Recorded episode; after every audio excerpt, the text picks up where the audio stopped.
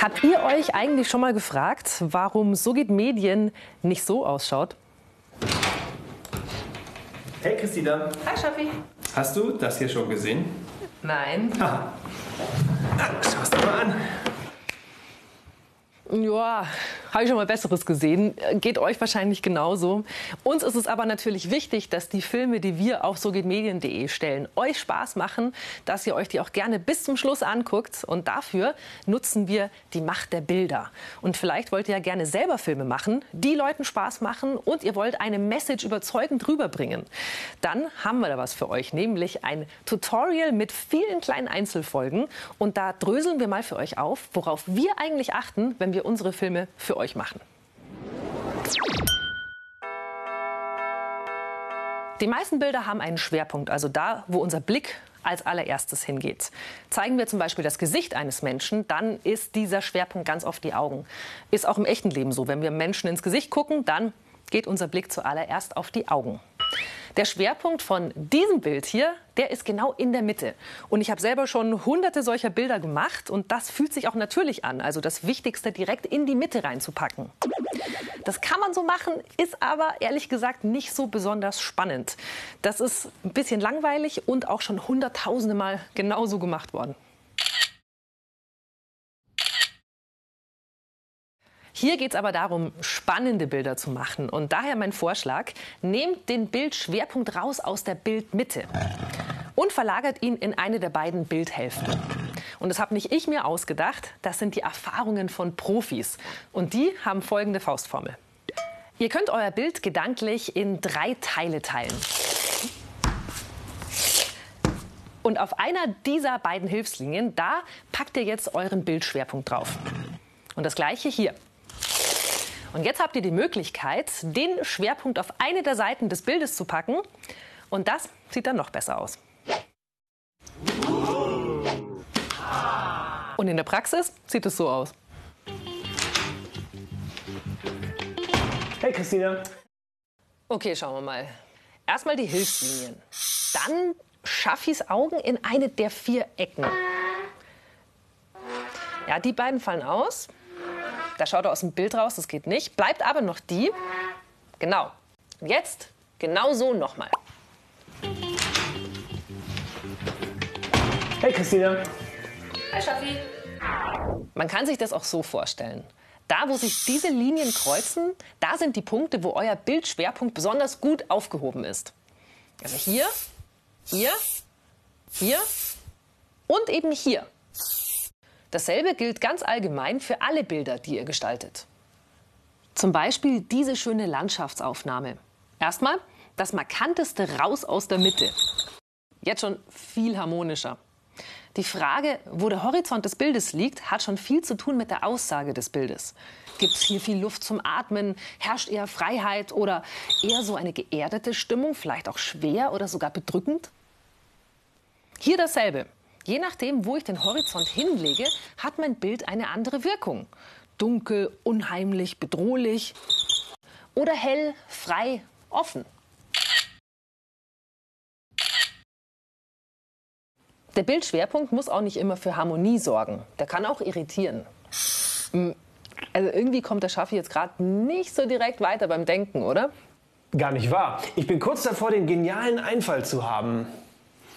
Mm, jetzt sehe ich es auch, stimmt. Und wenn ihr wirklich mal den Bildschwerpunkt in die Mitte legen wollt, dann bitte symmetrisch. Denn wenn ihr nur ein bisschen neben der Bildmitte liegt, dann schaut es gleich doof aus und irgendwie unprofessionell. Wie meinst du das? Nicht du, die Bildkadrierung. Ach so. Und es kommt nicht nur darauf an, wo wir die wichtigen Dinge in unserem Bild hinsetzen, was auch wichtig ist, wie groß oder wie klein zeigen wir eigentlich diese wichtigen Dinge. Und Obacht, jetzt klingt's gleich nach Hollywood.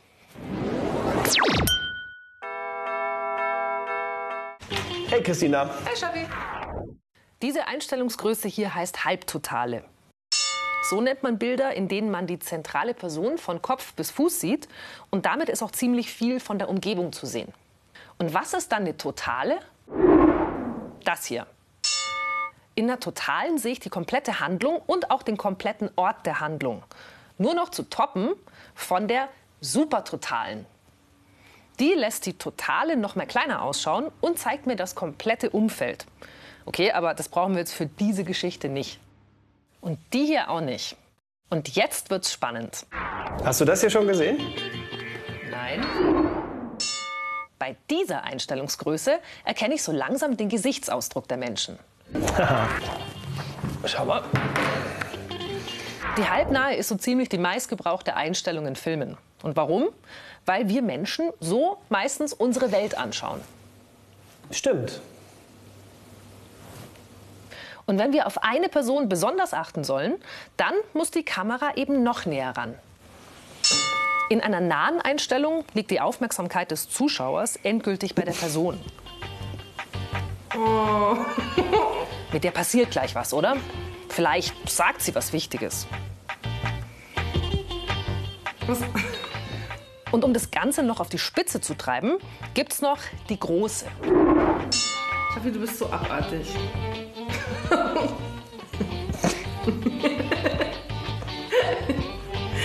das ist gemein. Also noch mehr Aufmerksamkeit geht nicht. Das Gesicht füllt das ganze Bild. Ich muss jetzt dahin gucken. Und das ist ein wirklich gutes Mittel, um Spannung zu erzeugen. Und dann gibt es noch eine letzte Einstellungsgröße und die liebe ich. Beim Detail geht die Kamera so nah an was ran, dass es schon fast wehtut. Weil so nah schauen wir uns im echten Leben die Sachen nie an. Aber das gibt den Dingen ein krasses Gewicht und erzeugt noch mehr Spannung. So zum Beispiel. Hey Christina, Hi, Schaffi. hast du das hier schon gesehen? Nein, Ja. was ist das?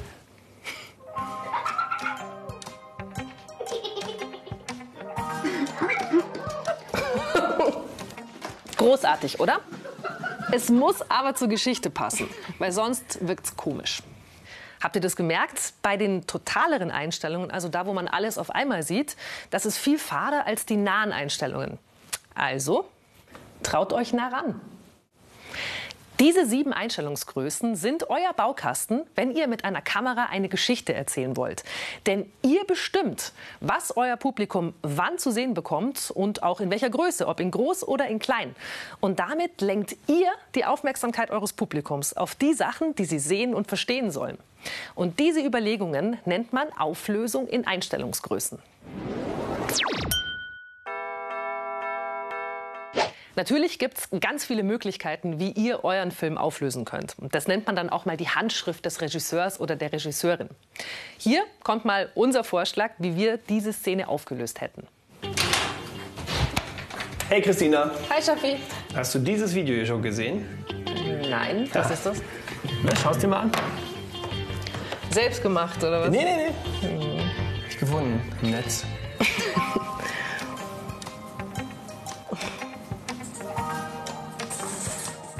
total gemein. Du weißt, dass ich Tiere liebe. Ja, deswegen.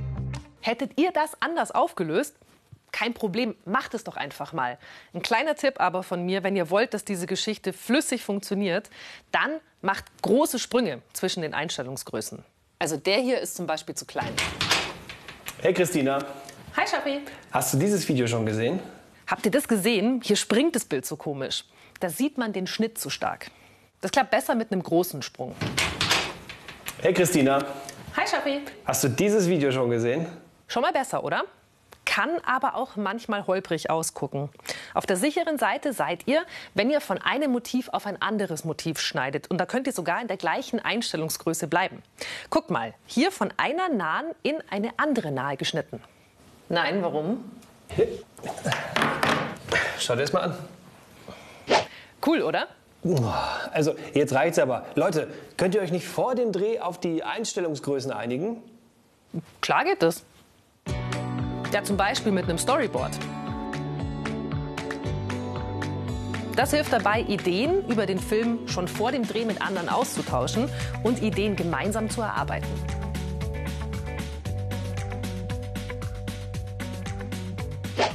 Sag mal, was ganz anderes. Was ist das hier eigentlich für ein hässlicher Hintergrund? Naja, es ist halt ein Büro, ne? Naja, es ist vor allem grau und es ist dreckweiß und wir haben keine Farben und überhaupt keine Tiefe. Hier hört alles auf. Wäre ich Regisseurin, hätte ich mir einen schöneren Hintergrund ausgesucht. Okay. Und wisst ihr was? Das mache ich jetzt auch. Wir sehen uns nächste Folge.